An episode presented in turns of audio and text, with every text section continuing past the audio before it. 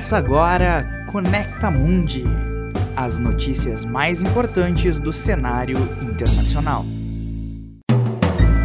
Você ouve na rádio web UFN Conecta Mundi, um podcast sobre política internacional. A cada programa, as principais notícias que movimentaram o cenário mundial nos últimos dias e uma análise de um assunto em destaque. Produção e apresentação da acadêmica de jornalismo da Universidade Franciscana Laura Gomes.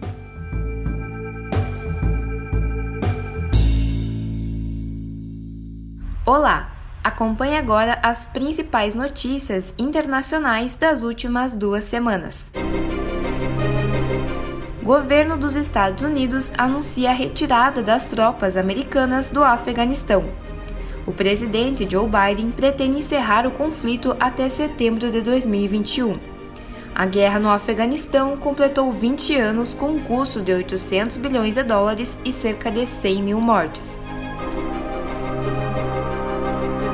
Raul Castro deixa a liderança do Partido Comunista de Cuba. Ele é o líder do partido desde 2011. Raul Castro foi presidente do país de 2005 a 2018 ele assumiu o governo após o irmão Fidel Castro se afastar por motivos de saúde. Acidente de trem no Egito deixa 11 mortos e 100 feridos.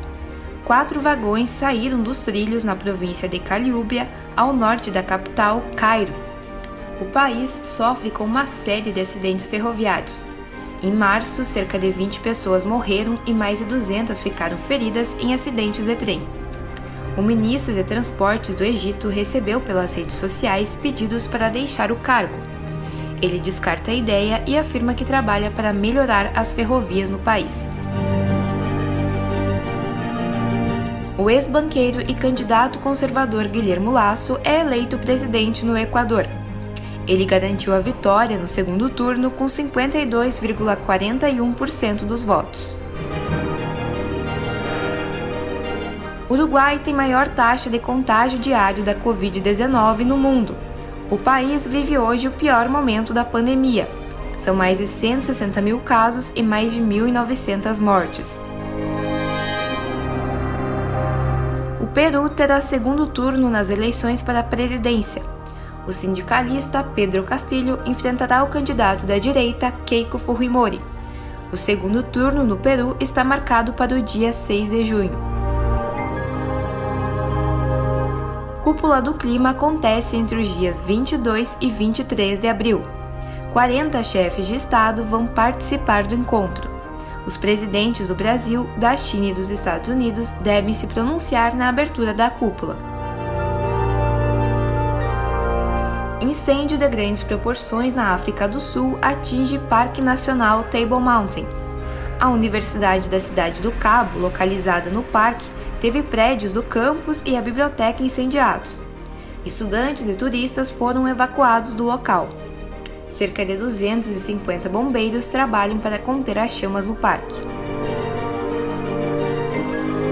Tensão entre Estados Unidos e Rússia. O governo americano expulsou 10 diplomatas russos e impôs sanções econômicas a Moscou, capital da Rússia. A justificativa é a interferência da Rússia nas eleições dos Estados Unidos em 2020. Em resposta, a Rússia também expulsou 10 diplomatas americanos do país. Índia bate novos recordes de casos de Covid-19. O país sofre com a segunda onda da pandemia. São mais de 15 milhões de pessoas infectadas e cerca de 170 mil mortes. Medidas restritivas como lockdown foram adotadas no país. Democracia em xeque em Myanmar. O país do Sudeste Asiático é comandado por militares desde fevereiro. Manifestações pela volta da democracia são reprimidas pelas forças de segurança. Este é o assunto em destaque no podcast.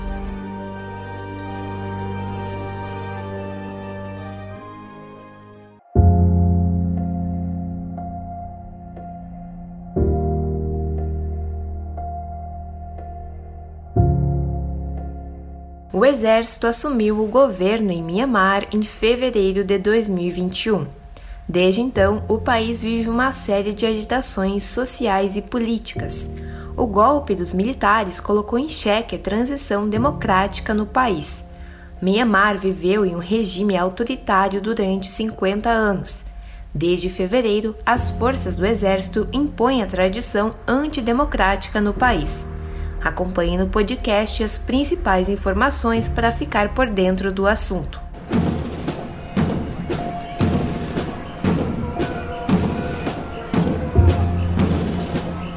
Myanmar viveu uma ditadura até o ano de 2011. Apenas duas eleições foram realizadas no país desde a redemocratização. A presidente Aung San Suu Kyi começou a governar o país em 2015. Ela foi reeleita com 80% dos votos nas eleições de 2020. O novo mandato estava previsto para começar em fevereiro deste ano. Porém, diante do fracasso nas eleições, os militares deram um golpe de Estado em 1 de fevereiro de 2021. Aung San Suu Kyi foi presa e acusada de crimes na gestão de catástrofes naturais e na incitação do levante popular. A presidente ganhou o Nobel da Paz em 1991 pela luta em defesa da democracia o reconhecimento da presidente no cenário internacional enfraqueceu após as acusações de genocídio contra membros da etnia Rohingya. Essa etnia sofre com perseguições e campanhas de ódio em Myanmar.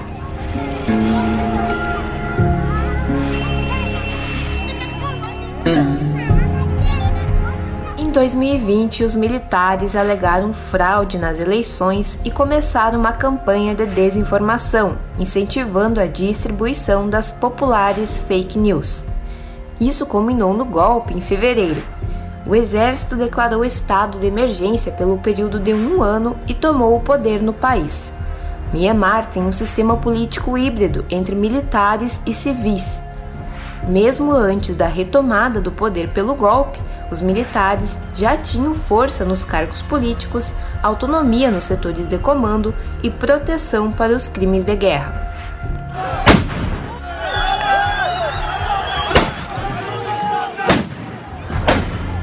A população não ficou em silêncio diante do golpe de Estado.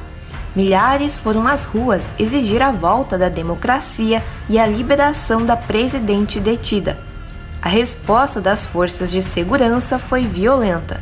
82 pessoas morreram em apenas dois dias na cidade de Bago, que é próxima à capital do país, Yangon. No total, mais de 700 pessoas já morreram desde o início de fevereiro.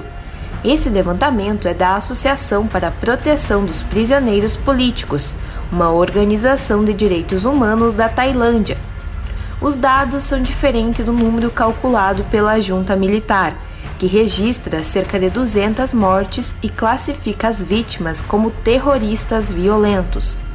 Grupos armados étnicos também passaram a enfrentar as forças de segurança do governo.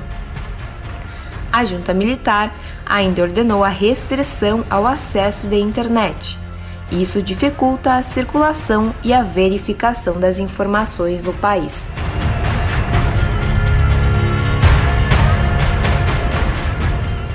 A Organização das Nações Unidas já foi convocada para interferir na situação do país. O embaixador especial da ONU em Myanmar, Kiwamoe Tum, pediu uma ação imediata do Conselho de Segurança com embargo de armas e sanções contra os militares. A alta comissária da ONU para os Direitos Humanos, Michelle Bachelet, alertou que a situação em Myanmar está caminhando para um conflito total ela também lembrou que os estados não devem permitir que Myanmar se torne uma nova Síria, país que está imerso em uma guerra civil há 10 anos. Este trabalho contou com informações dos sites da BBC, do G1, do El País, da ONU Notícias e do Nexo. Para a Rádio Web UFN, Laura Gomes.